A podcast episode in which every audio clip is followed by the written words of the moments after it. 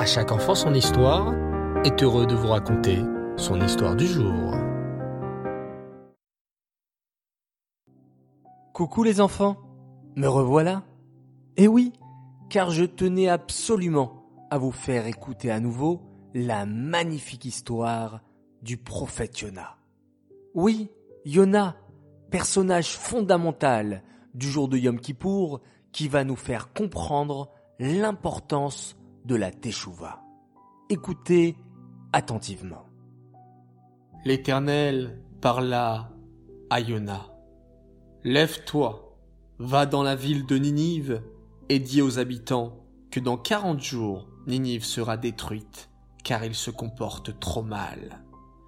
Mais Yona refusa d'obéir à Hachem et au lieu d'aller à Ninive, il prit un bateau pour être loin de la présence d'Hachem.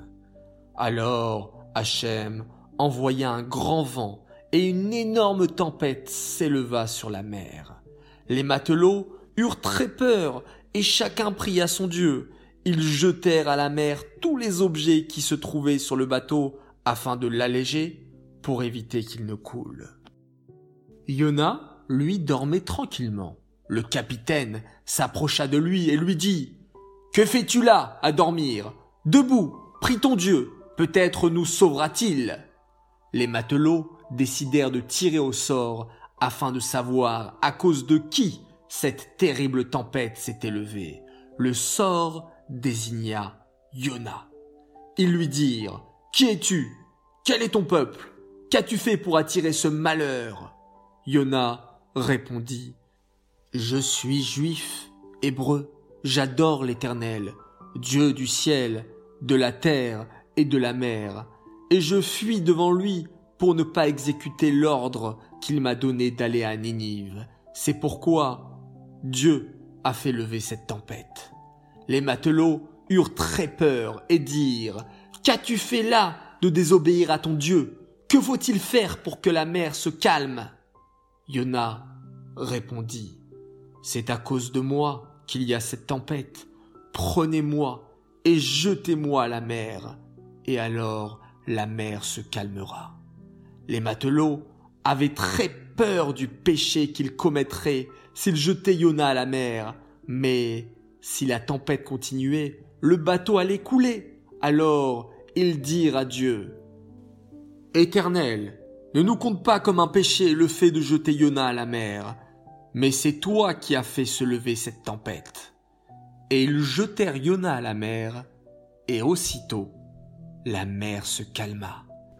Alors les matelots crurent en l'Éternel, ils eurent de l'amour pour lui et lui offrirent des sacrifices. Hachem envoya un énorme poisson qui avala Yona. Il resta dans le ventre du poisson trois jours et trois nuits.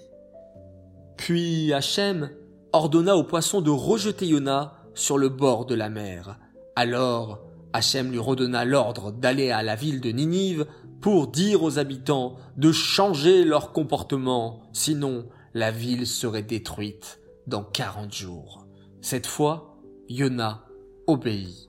Il alla à Ninive, qui était une très grande ville, et commença à la parcourir en disant Encore quarante jours, et Ninive sera détruite.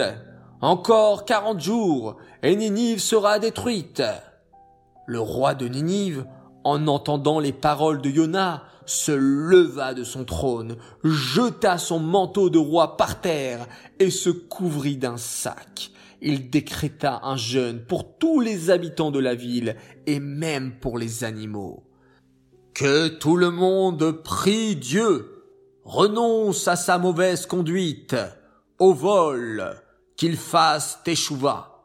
Ainsi peut-être Hachem arrêtera-t-il sa colère et laissera vivre ma ville? Les habitants de Ninive crurent en Hachem et décidèrent tous de jeûner, grands et petits. Et en effet, Hachem regarda de nouveau Ninive et vit que ses habitants avaient abandonné leur mauvaise conduite.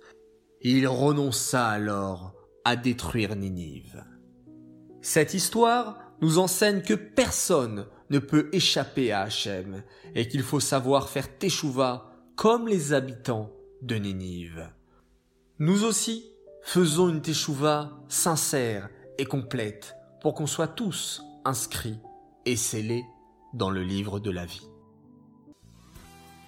Cette histoire est dédicacée pour l'anniversaire d'une fille merveilleuse, Mazaltov à Michal Oria Atal pour ses 6 ans. Elle est rentrée au CP cette année, elle court faire ses devoirs tous les soirs et donne beaucoup de nachat à sa maman et à son papa qui s'appelle Yona. Oui, comme le grand sadique de notre histoire. Mazaltov également a une autre fille très mignonne qui s'appelle Aliza Chaya Benelbaz qui a fêté juste avant Rosh Hashanah ses 6 ans aussi. Alors un grand Mazaltov de la part de tes sœurs et de tes parents qui t'aiment très très fort. Un très grand Mazaltov également à Rivka Tamar Benelbaz pour sa bat mitzvah, une bat mitzvah exceptionnelle, une ambiance extraordinaire. Mazaltov, Mazaltov. Et puis, j'aimerais faire une spéciale dédicace aux GAN de filles de Betrana de Morasara qui écoutent régulièrement nos histoires. Votre Mora est très fière de vous les filles. Elle vous aime très fort. Bravo pour votre écoute en classe et bravo de bien raconter la paracha à la maison le Shabbat. Voilà, mes chers enfants, Gmar à tous, une fois de plus, et je vous donne rendez-vous dès jeudi matin pour une nouvelle halacha et pour annoncer également deux grands gagnants.